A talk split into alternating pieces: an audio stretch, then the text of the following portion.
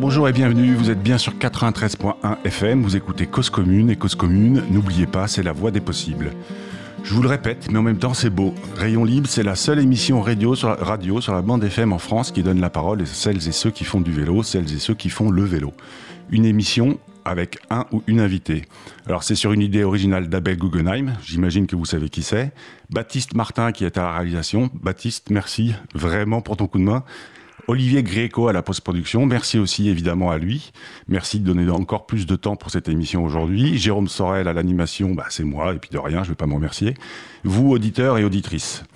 Alors ce numéro de Rayon Livre est un peu plus long parce que ce numéro est un peu spécial. En fait, vous vous en êtes rendu compte ou pas, mais vous écoutez le centième numéro de Rayon Libre.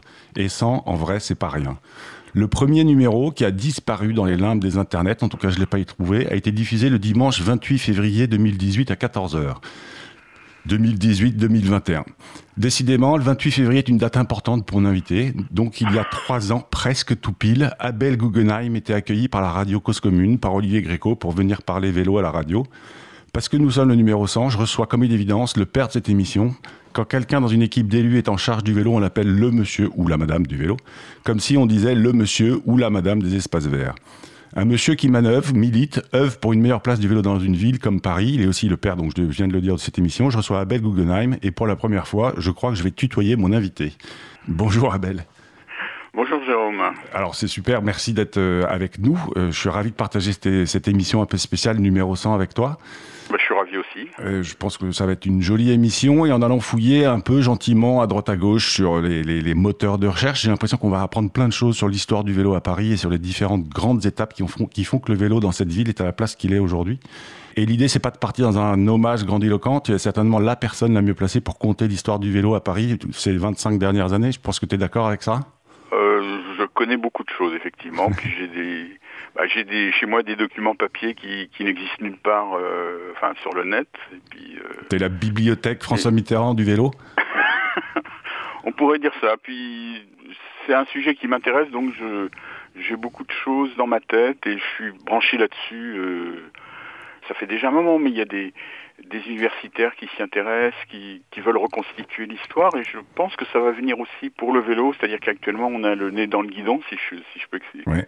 utiliser cette expression, mais je pense que dans quelques années il y aura des thèses, il y aura des choses comme ça, on, on cherchera à comprendre, et ce sera intéressant d'ailleurs parce que c'est c'est pas aussi simple que que certains le croient. Euh, je suis très très très content de voir qu'il y a des jeunes, ce que je ne suis plus, qui se lancent et qui, qui travaillent, qui agissent et tout ça mais parfois ils se rendent pas compte que euh, s'il n'y avait pas eu d'autres gens avant eux qui un peu bossé, ben il y a, y a, des choses qu'ils font maintenant et qu'ils n'arriveraient pas à faire. Ouais. J'ai toujours veillé à, à, à m'appuyer sur ce qui existait. Il faut dire qu'il n'existait pas grand-chose. Hein. Oui. On, on, a dans ma dans ma dernière chronique, je parle de ça, c'est-à-dire que on, oui, une chronique le sur, le, sur la place du bus notamment, et que le, la, voilà. la, la, place Alors, du vélo doit pas être au détriment du bus dans la, une ville comme Paris on considérait pas le vélo comme un mode de déplacement qui existait, euh, et donc c'est la première chose qu'on a dû faire, c'est-à-dire Ouais. dire mais vous savez le vélo euh, c'est pas uniquement le, le, le, le Tour de France et la balade du dimanche, c'est aussi pour se déplacer. À l'époque, euh, c'était plus difficile que maintenant. On passait, on, on, on passait, pour des fous quand on développait ce type d'argumentation, alors qu'actuellement, bon, il y a pas mal de gens qui le pensent. Il y a des gens qui pensent le contraire, mais c'est comme dans beaucoup de domaines, il y a, il y a, il y a des lignes qui s'affrontent. Hein, oui, oui, et puis et c'est vrai que je pense qu'il y a 25 ans, on vous prenait pour, pour des écolos euh, qui euh, sortaient du Larzac et on vous disait, mais retournez vos chèvres avec vos vélos, quoi. Oui, par contre, on ne nous haïssait pas comme on le fait maintenant. C'est-à-dire qu'actuellement, il y a ce que j'appelle moi la cyclistophobie qui est en train de se créer, c'est-à-dire qu'il y a des gens qui qui ont des comportements, des écrits. Alors il y a le phénomène des réseaux sociaux, d'une violence incroyable contre le vélo, alors qu'à l'époque, euh, ça nous énervait un peu, mais on était on était pittoresque, sympathique. Euh, euh, c'est un peu chiant parce qu'on on avait envie de dire non non, on est sérieux. euh, mais euh, Non, non, bon. on va bosser, nous aussi, on va pas chercher des fraises. Oui, c'est ça, voilà. Ouais. C'est- moi, Je bosse moi, euh, Ouais. moi aussi je bosse, ou je vais à mon boulot comme vous. euh.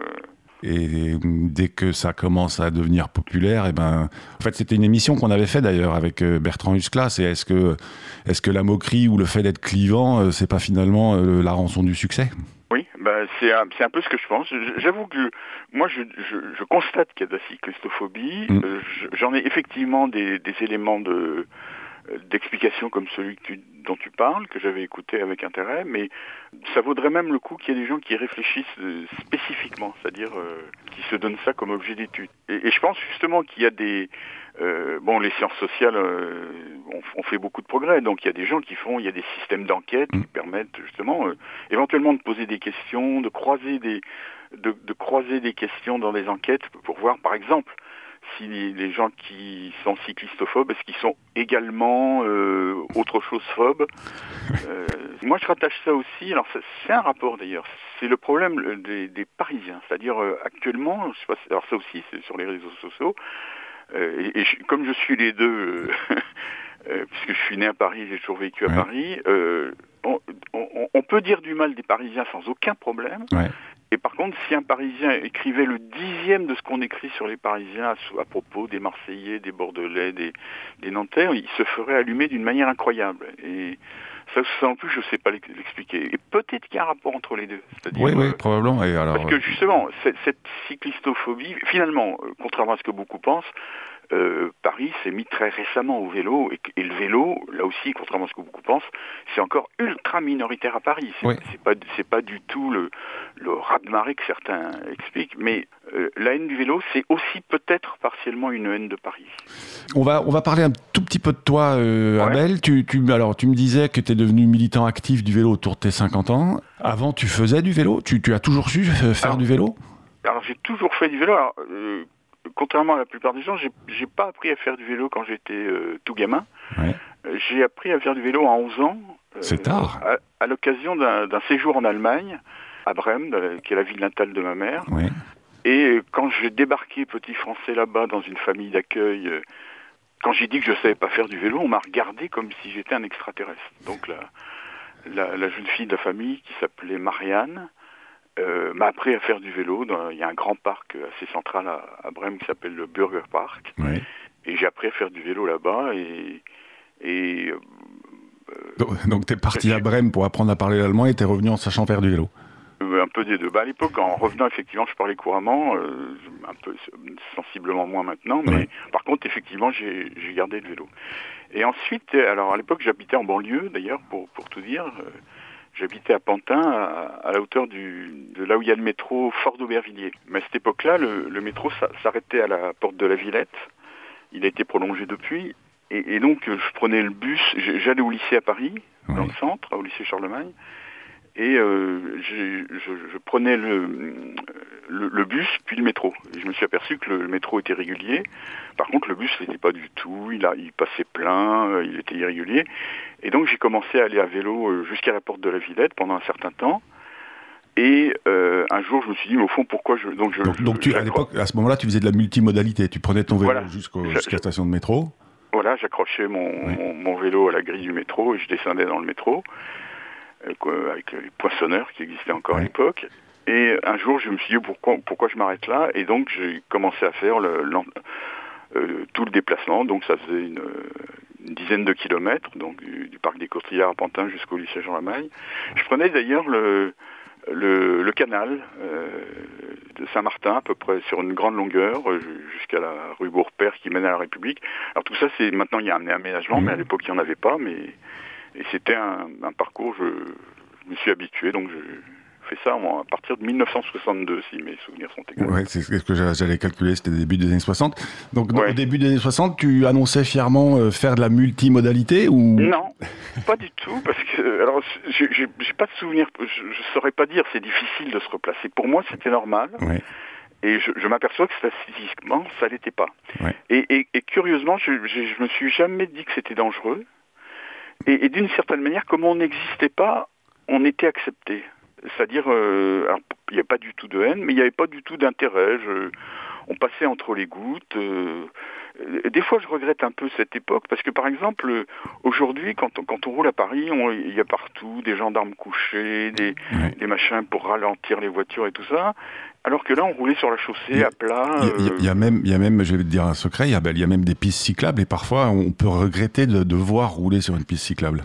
D'ailleurs, la plupart des coursiers ne roulent pas sur les pistes cyclables justement parce qu'ils préfèrent. Euh, et il y a des endroits où, en termes de, confort de roulement, on a intérêt à ne pas rouler sur, le, sur la piste cyclable, c'est clair. Hein. Mais c'est à cause de toi s'il y a toutes ces pistes cyclables.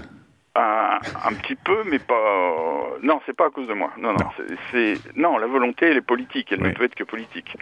Non, par contre, j'ai participé donc depuis l'origine, en début 1996, j'ai participé un peu à tous les toutes les réunions qui ont lieu pour mettre au point le ce qui existe maintenant. Quoi. Enfin, maintenant, je le fais un peu moins, mais euh, et, ça, de ce point de vue-là, non, les, cyclistes n'ont pas été moteurs, mais ce qu'il y a, et, même au début, comme comme c'est venu par, sous une, municipalité de droite euh, et, que beaucoup de militants cyclistes étaient plutôt à gauche, il y a même eu une hésitation au début, c'est-à-dire qu'il y, a un certain nombre de gens qui disent ah ben non, il faut pas qu'on participe à ça. Euh, et euh, j'ai fait partie des, quelques-uns qui ont dit non, non, il faut absolument foncer, on s'en fout de la couleur politique de, la municipalité. et on, on, et, et, surtout au début, euh, Jean Tibéry était, alors qu'il connaissait rien. Les gens à la voirie, ça faisait 30 ans qu'ils étaient super en bagnole.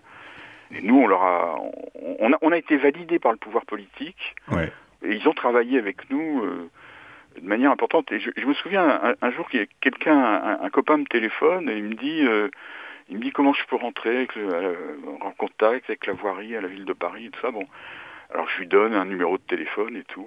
Puis il, me rappelle, euh, il me dit mais j'ai appelé plusieurs fois. Chaque fois on me dit euh, oui oui on vous rappelle. Il me rappelle jamais et tout ça.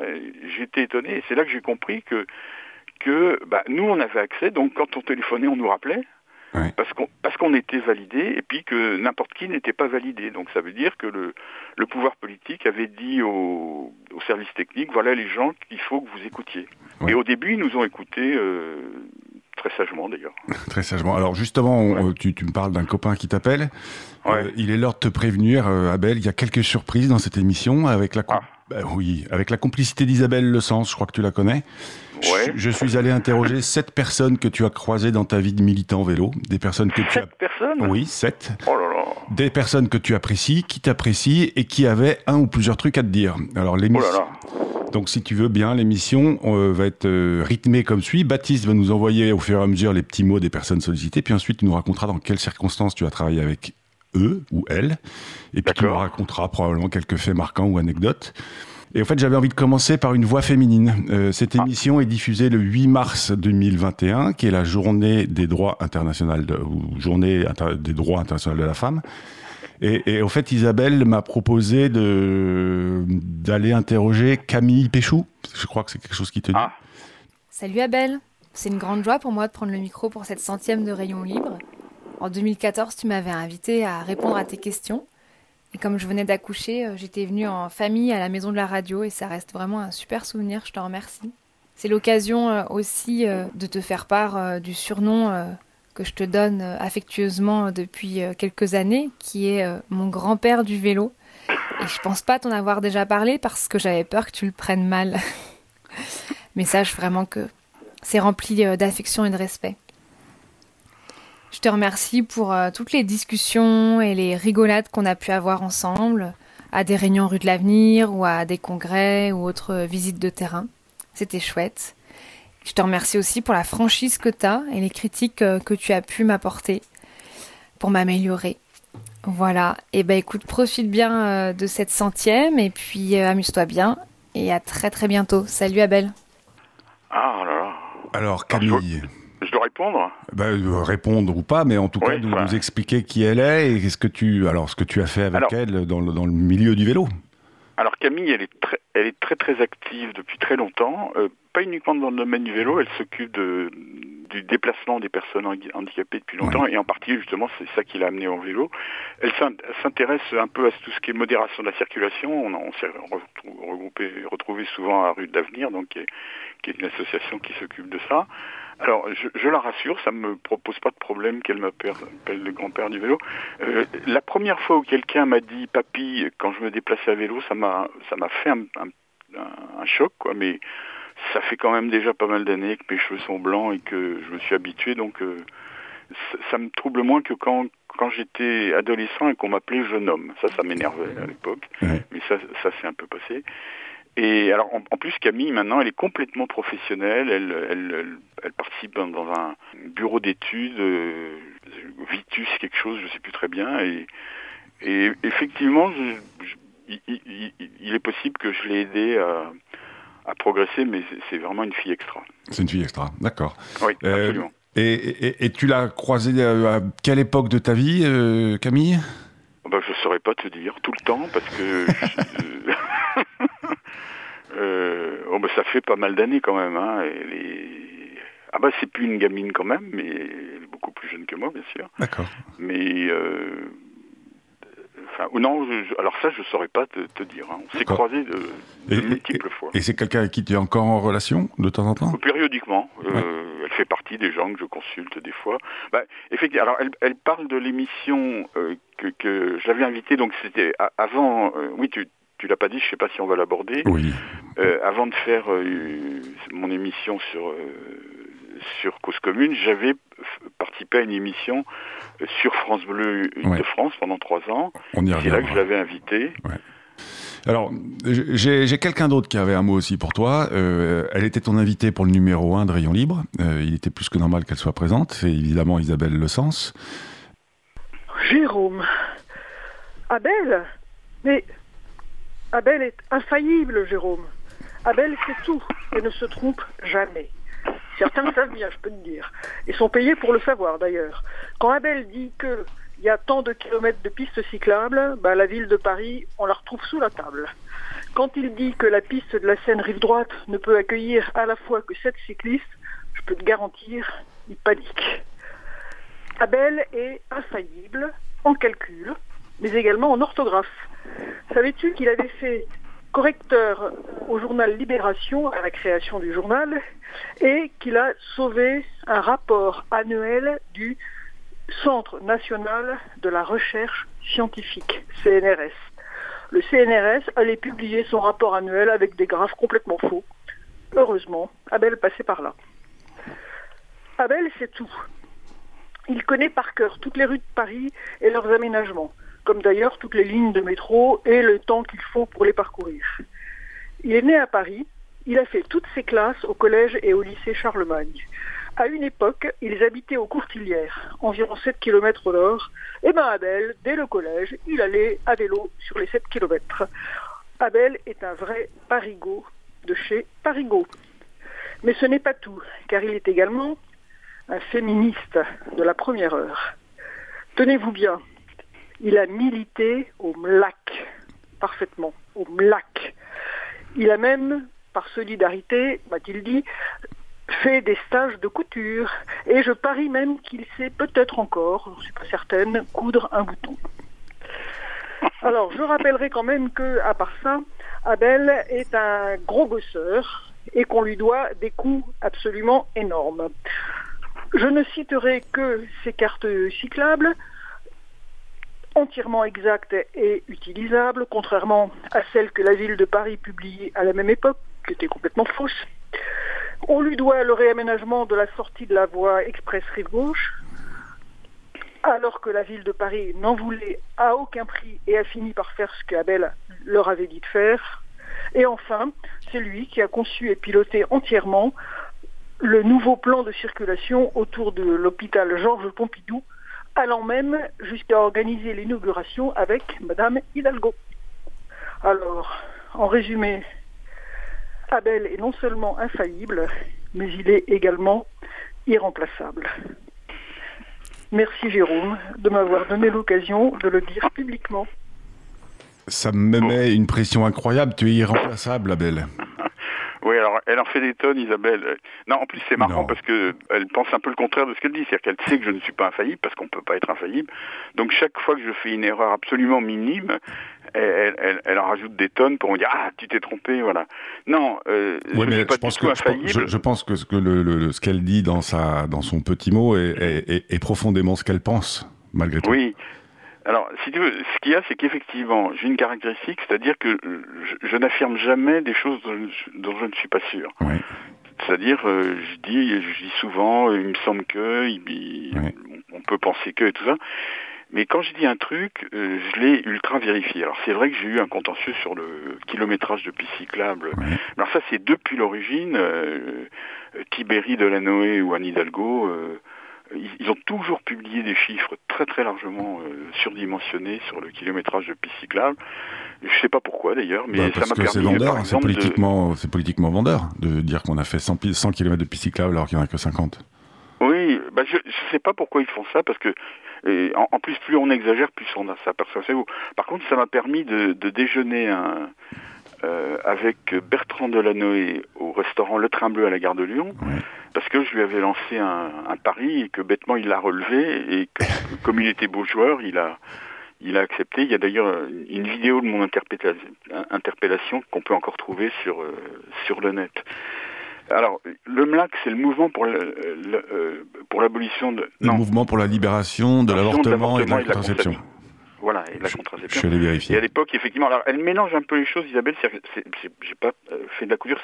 Elle fait allusion à un truc que je vais raconter, c'est que j'avais assisté en 1972 à un truc, à la mutualité qui s'appelait euh, Journée de libération, non, Journée de dénonciation des crimes contre les femmes. Et les hommes pouvaient assister qu'à partir du moment où ils faisaient des travaux de type féminin et en particulier de, de, garder les enfants. Il y avait une crèche. Euh, pour les, en partie, surtout pour les mères de famille qui venaient euh, là, et donc il, si on, il fallait qu'on passe un certain temps à la crèche ou qu'on fasse des travaux. C'était des épreuves. On, vous, on, vous, posait des épreuves. Mais, effectivement, j'étais très impliqué dans des mouvements féministes dans les années 70 qui étaient des choses importantes. Mais alors tu, tu nous dis quand même que tu es depuis, as dit deux ou trois fois depuis le début de l'émission que tu es monomaniaque, c'est pas vrai euh, Il y a le vélo euh, et, et, euh, et, la bah, libération des femmes aussi, visiblement. Peut-être que je, je, le suis un peu devenu. Non. non, non, j'ai d'autres dadas, mais j'en ai un très préférentiel quand même. Et, je pense que de toute façon, c'est nécessaire. C'est-à-dire qu'on ne peut pas être autant impliqué dans, dans, dans tous les domaines. Euh, peut-être d'ailleurs qu'il y, a des fois des militants qui sont impliqués un peu trop partout, ce qui fait qu'ils sont peut-être pas assez pointus sur, euh, sur tel ou tel domaine. Vous écoutez Rayon Libre, c'est le numéro 100, un numéro un peu spécial, puisque mon invité du jour est le père de cette émission, le grand-père vélo de Camille, l'irremplaçable d'Isabelle Le Sens. Abel, ce voyage dans le temps, il va être cool. Après Camille, euh, nous allons écouter Laurent Lopez, qui a bien voulu nous dire un petit mot. Je laisse la parole à Laurent. Abel Guggenheim, comment vous dire?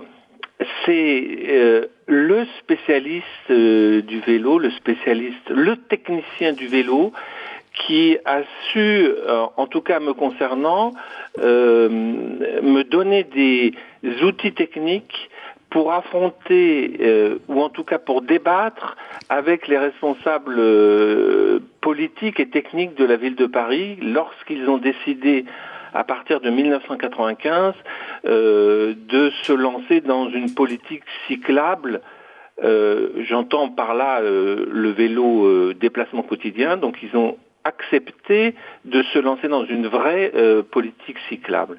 Et là, il fallait vraiment être pointu, parce que, bon, bien, bien évidemment, tout le monde n'était pas d'accord, et il a été, pour moi, le formateur, Abel a été le formateur technique de cette période et c'est pour ça qu'on a réussi à remporter quelques, quelques victoires dont euh, moi je reste assez fier.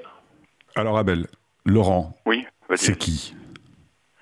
Ah, alors Laurent Lopez, il, a été euh, président du, du MDB, le mouvement de défense de la bicyclette à l'époque, qui s'appelle maintenant Mieux se déplacer à bicyclette, pendant plusieurs années. Et euh, moi j'étais son second en gros. Euh, et d'ailleurs j'ai l'habitude de dire que je, je suis, j'ai aussi été président du MDB quelques années après, pas, très longtemps. Mais j'ai l'habitude de dire que je suis meilleur en second qu'en premier, c'est-à-dire que on travaillait extrêmement bien ensemble, on, on préparait un petit peu tout.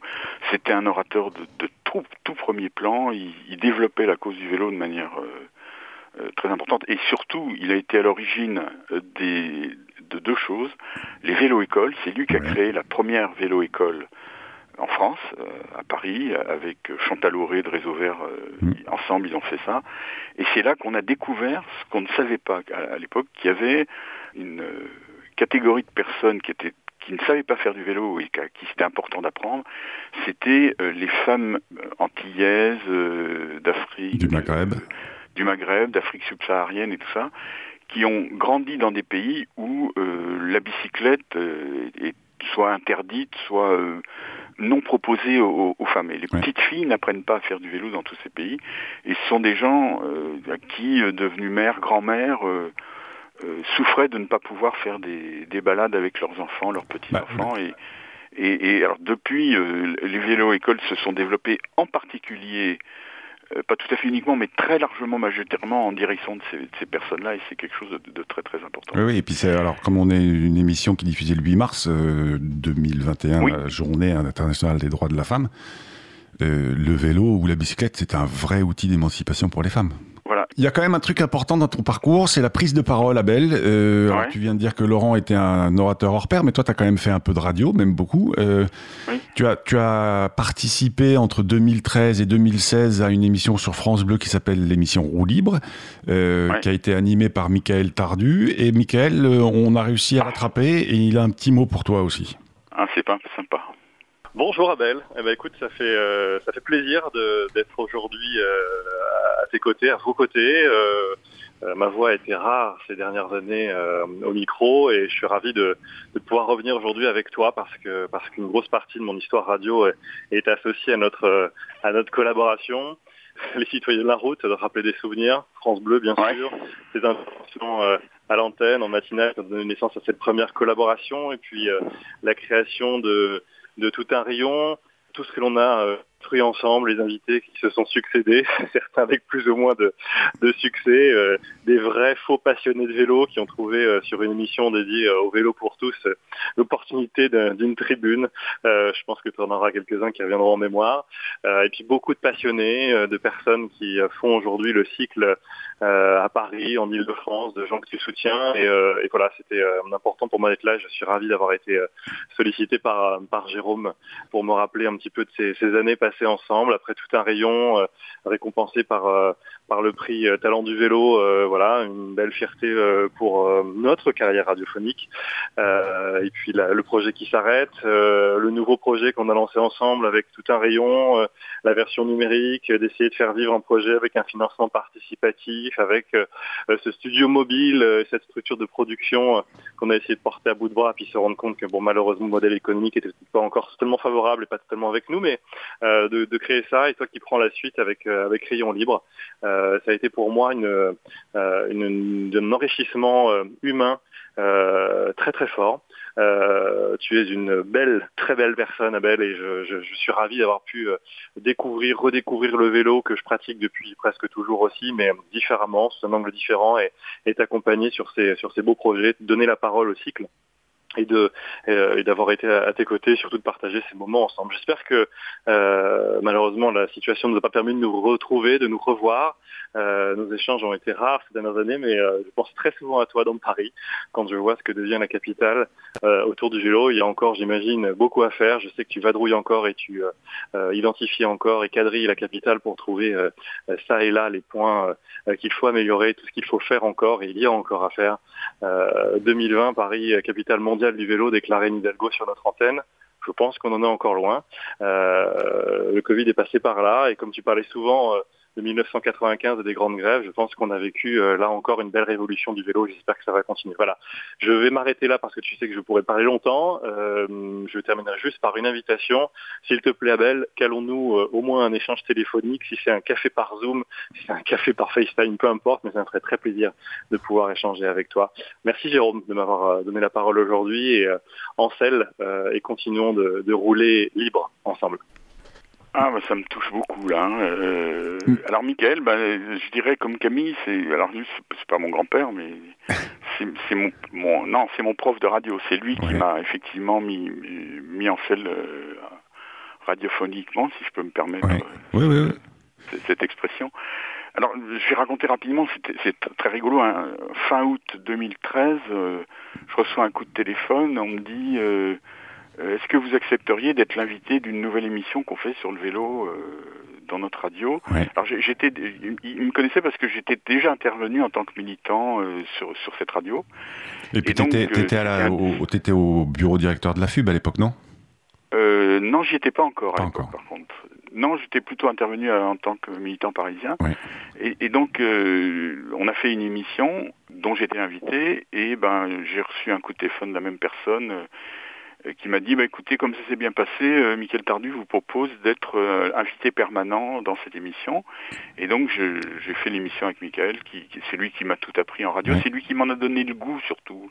Et puis bon, il a raconté les choses, c'est-à-dire qu'à deux on a essayé ensuite de lancer un podcast qui était avant les, podcasts, il y en a un certain nombre qui existent. Alors ça, économiquement ça tenait pas, mais c'était une aventure formidable, ce qui m'a donné envie justement de de, créer quelque chose et c'est là que je, suis rentré en contact avec, euh, avec Cause Commune et, que j'ai créé l'émission qui, qui marche bien et dont je suis content que tu, que tu aies accepté de la, de la reprendre et de la faire vivre. tu, tu, m'as fait un beau cadeau, je, je dois t'avouer, euh, Abel, quand même. Euh, ce, qui est, rigolo, en fait, moi je, savais hein, que tu avais fait un passage chez France Bleu, mais c'était pas très clair euh, le nom de l'émission et qui était l'intervenant. Et donc pour retrouver sur euh, sur France Bleu le titre et essayer d'aller en écouter bah, en fait j'ai eu l'occasion de retrouver ça. J'en ai écouté quelques-unes juste avant qu'on se parle là aujourd'hui. Ce qui est incroyable, c'est que les sujets adressés à cette époque-là sont des sujets qu'on traite encore en 2021. Alors, je prends l'exemple d'une émission avec Strava ou Cyclofix, ou, encore, je crois que c'est la dernière émission où tu parles de l'essor des vélos cargo. Tu, tu, tu l'avais déjà vu il y, a, il y a plus de 5 ans, quoi. Oui, oui. Bah, C'est-à-dire, c'est des fois un peu cruel de, repasser des trucs anciens, mais c'est pareil sur l'écrit. C'est-à-dire, des fois, je, relis des textes que j'ai écrits il y a 10 ans, il y a 15 ans, mais pas, seulement moi. Hein. Mm. Et on se dit que souvent, on pourrait écrire quasiment mot à mot la même chose. Alors, heureusement, ce n'est pas le cas dans tous les domaines. C'est-à-dire, il y a des domaines où, ça avance, mais il y a, sur certains sujets, on n'avance pas, ou on avance très, très, très lentement. Donc... Euh, et alors, je réponds aussi implicitement à la question que tu m'as posée tout à l'heure, c'est-à-dire que moi j'étais, bon, j'ai un peu l'habitude de la prise de parole, mais justement, euh, Laurent Lopez, dont on parlait tout à l'heure, il était meilleur que moi. C'est-à-dire des fois, j'avais une discussion avec avant lui quand il, avait une émission. Euh, euh, en, en, tant que président du MDB, on discutait et tout ça. Et après, quand j'écoutais l'émission, je, je, je, sentais les trucs que je lui avais dit, mais il lui disait bien mieux que, que moi. Donc on avait, c'est là que je dis je suis meilleur comme numéro 2 parce que je, je, je, lui mettais en forme des choses et il les remettait en, meilleure forme. Il les digérait, il les rendait plus audibles et plus, plus faciles à, entendre, j'imagine. Voilà, et c'est normal que tout le monde n'ait pas les mêmes compétences et que, que c'est en, en travaillant ensemble qu'on y arrive. Et alors, après, tu es, donc, es venu à Rayon Libre, et, c'est vrai que là, sur Cause Commune, l'émission que vous êtes en train d'écouter, messieurs et mesdames les auditeurs et auditrices, la radio, c'est finalement un peu une prise de parole politique, un peu ou même beaucoup. C'est aussi une forme de militantisme. C'est pas, c'est pas mieux ou pas moins bien, ou, c'est même, je dirais, complémentaire à une action de terrain qui dit euh, respecter mes pistes cyclables. Euh, et à propos de politique, on, là, ça va être le moment de te faire écouter euh, le mot de ton maire, le maire de Paris Centre, qui s'appelle Ariel Veil. Alors, je suis Ariel Veil, maire de Paris Centre. J'ai connu Albel Guggenheim quand je suis devenu maire du 4e arrondissement, je crois.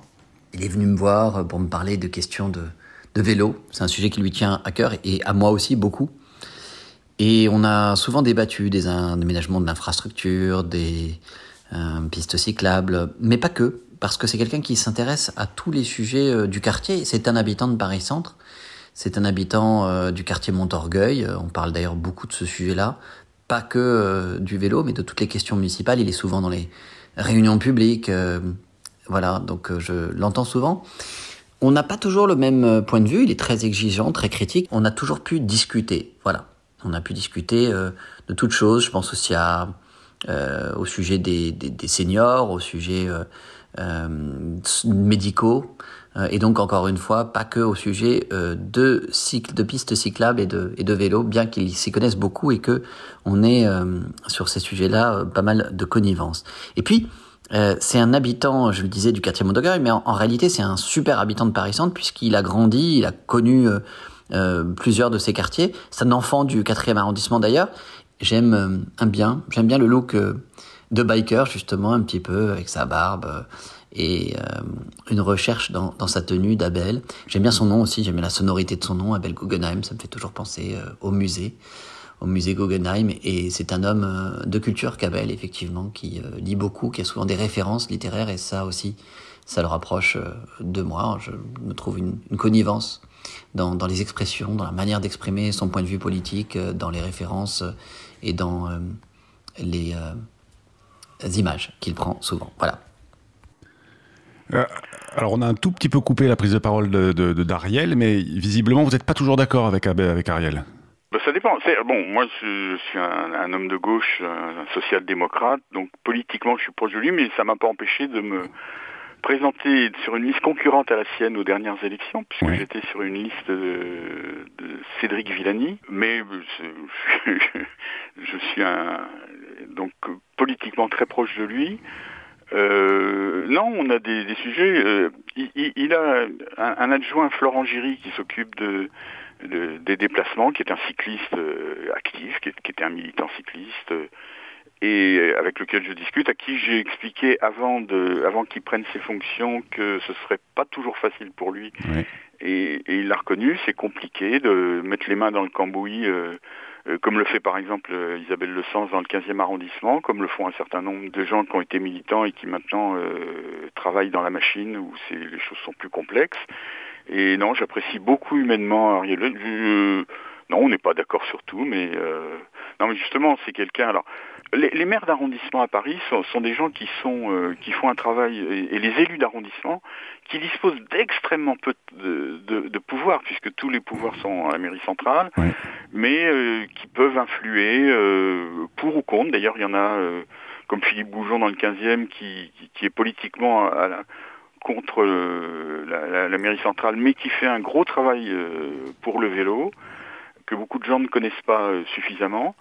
Et puis il y a d'autres maires euh, de droite comme de gauche. Il y a aussi des maires de gauche qui sont qui font euh, en catimini, euh, qui défendent pied à pied les places de stationnement des bagnoles, qui après ont il y, a, y, a, tout de et, et c'est ce que je dis souvent hein, le les clivages politiques ne sont pas du tout pertinents dans, dans le sujet vélo. On le voit aussi au club des villes cyclables où souvent je me suis trompé sur l'appartenance politique de telle ou telle personne que je connaissais sans le savoir simplement parce que c'était des cyclistes avant tout. Alors, il nous reste encore deux, deux chroniques, enfin deux personnes, deux interventions extérieures. Il va falloir qu'on accélère un tout petit peu. Euh, on, va écouter là maintenant Jean-Baptiste Vaquin, euh, qui avait aussi un mot pour toi. Oula, oula Jean-Baptiste Vaquin. J'ai connu Abel en 1995, au moment où à la mairie, euh, on voulait mettre en place un certain nombre de mesures pour permettre au vélo de rouler aussi normalement que possible dans Paris, enfin, développer un plan vélo, comme on dit. Nous étions un petit groupe, d'un côté le MDB, à l'époque l'association la plus active, avec Laurent Lopez, le président, et Wabel était très présent. En face, principalement, Christian Lambolet, le directeur de la voirie, et Jean-Paul Bailly, euh, celui de la RATP. Et il se révélera un soutien très important. Tout de suite, Abel a beaucoup apporté. Il a trois qualités que tout le monde connaît. Une très grande connaissance de tout ce qui concerne l'espace public et pas seulement à Paris. Ensuite, il a le métier euh, de l'ingénieur. Quand il donne des chiffres et avance des projets, c'est du sérieux. Enfin, il a le sens politique, indispensable quand il s'agit de transformer l'espace public. Alors avec le recul, si je devais retenir parmi les projets qui ont permis à la fin des années 90 de lancer le vélo dans Paris, et on, fait qu'on en est aujourd'hui là où on en est, il y a le Vélib bien sûr au début des années 2000 qui a démontré qu'on peut assez bien se déplacer à vélo dans Paris. Mais avant, il y a un autre projet, celui-là porté par Abel, c'est Abel qui a été à l'initiative en 1997 de l'élargissement des voies de bus à 4,50 m. On a du mal à imaginer aujourd'hui. Mais on se réveille un matin avec 173 km de vélo, eux de voies, où vélo et bus et taxis sont rois. D'un coup, un progrès colossal. Et une reconnaissance, le vélo traité comme les transports en commun. Alors pour sourire, un dernier mot. Je me dis qu'un jour, les chemins pour le vélo à Paris seront peut-être baptisés. Moi, je vois bien. L'hôtel de ville longé par deux voies, côte à côte. Elles sont là d'ailleurs aujourd'hui. La rue de Rivoli et la voie Guggenheim. Allez, merci. La voie Guggenheim. Euh, alors Jean-Baptiste Jacquin, c'est quelqu'un d'extrêmement important. Euh, je suis content qu'ils disent que j'ai eu un rôle. Effectivement, j'ai été utile, mais sans lui, rien n'aurait été possible. Il était donc au cabinet de Jean Tibéry. Euh, c'était un cycliste. Il habitait dans le 6e arrondissement et il venait à vélo à l'hôtel de ville. Et effectivement, à l'époque, enfin depuis longtemps, c'était un peu il passait lui aussi pour quelqu'un d'un peu pittoresque. Mm. Et c'est lui qui a convaincu Jean Tibéry de l'intérêt du vélo et qui l'a convaincu sur un plan politique. Hein. Il lui a montré qu'il y avait un, un, champ. Mais euh, c'est pareil, hein, Bertrand Delanoë, quand il a quand, quand quand Jean-Claude Decaux a présenté le Vélib à Bertrand Delanoë avant de le présenter à Lyon, et Delanoë a demandé l'avis à son adjoint Denis Baupin, et à son directeur de la voirie Daniel Laguet, tous les deux lui ont déconseillé. Et donc il a laissé tomber. Et quand il a vu le succès que ça avait à Lyon, il l'a repris. Mais il l'a repris parce que c'était un point politique. Et, moi, j'avais l'habitude de dire, le Vélib pour Bertrand Delanoë, c'est pas dans la case euh, déplacement, c'est dans la case politique. Et Jean Tibéry avait fait la même chose quelques années avant, et Anne Hidalgo euh, a qu'on assimile aujourd'hui à Madame Vélo, et c'est très bien qu'elle s'y intéresse, mais c'est finalement une convertie très récente au vélo. Et là aussi, elle aussi, pour, euh, elle, alors je ne vais pas détailler, mais c'est aussi un objet politique. Et c'est normal que, que, les hommes et femmes politiques s'intéressent à l'aspect politique des choses. C'est à nous, militants, de mettre nos, sujets dans la case politique euh, et, et, faire en sorte que pour les politiques ce soit positif. Par contre, alors je voudrais euh, être précis sur ce qu'il a dit par rapport aux autobus. Rapidement. Parce que oui, actuellement c'est compliqué, c'est-à-dire euh, j'ai effectivement milité pour qu'on les cyclistes qui qui n'avaient pas le droit de rouler dans les couloirs de bus, ils aient le droit de le faire. Et donc en, 2000, en mai 2000, on a réussi à obtenir que les, la ville, la RATP se mettent d'accord pour admettre les vélos dans les couloirs de bus.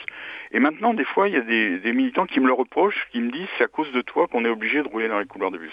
Alors, on n'est pas obligé de rouler dans les couloirs de bus, on, on y est autorisé. Et aujourd'hui, il y a suffisamment de cyclistes pour qu'on ait besoin d'avoir des réseaux complètement indépendants. Mais à l'époque, ça nous ouvrait un certain nombre de couloirs dans des rues où sinon on n'aurait pas eu le droit de circuler qu'on donne l'autorisation officielle, alors qu'à l'époque on nous disait mais vous pouvez y rouler, il euh, n'y a pas de problème, euh, formellement c'est interdit, mais on vous verbalisera pas.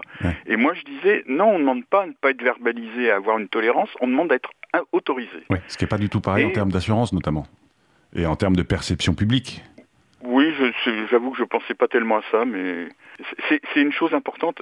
Mais c'est vrai aussi, ça, fait partie de ce que je te disais tout à l'heure, c'est-à-dire qu'il y a une époque où on ne nous considérait pas comme des choses importantes. Et, donc, on, ne ressentait pas le besoin de nous donner l'autorisation de faire des choses qu'on faisait. Oui, parce que euh, c'était à la marge. Voilà, c'est ça exactement. Une invitée qui est venue deux fois à Rayon Libre. Il se trouve qu'elle est accessoirement aujourd'hui la première administratrice déléguée de la FUB, euh, mais elle est aussi euh, la fondatrice et la présidente d'une association qui s'appelle Femmes en Mouvement. Donc on boucle aussi ah. la boucle avec la MLAC et, ce que disait euh, Isabelle Le Sens sur ton, ton féminisme avéré. Donc on, on laisse la parole à Marie-Xavière Vauquier qui a aussi un petit mot pour toi. Cher Abel, ici Marie-Xavière Vauquier présidente fondatrice du réseau professionnel féminin Femmes en Mouvement. Femmes en Mouvement, comme tu le sais, c'est un réseau qui s'intéresse à la mobilité des femmes et aux femmes dans la mobilité. Je suis très honorée, chère Abel, de faire partie des quelques personnes qui ont été invitées à prendre la parole au cours de cette émission, et je remercie chaleureusement Jérôme pour cet honneur.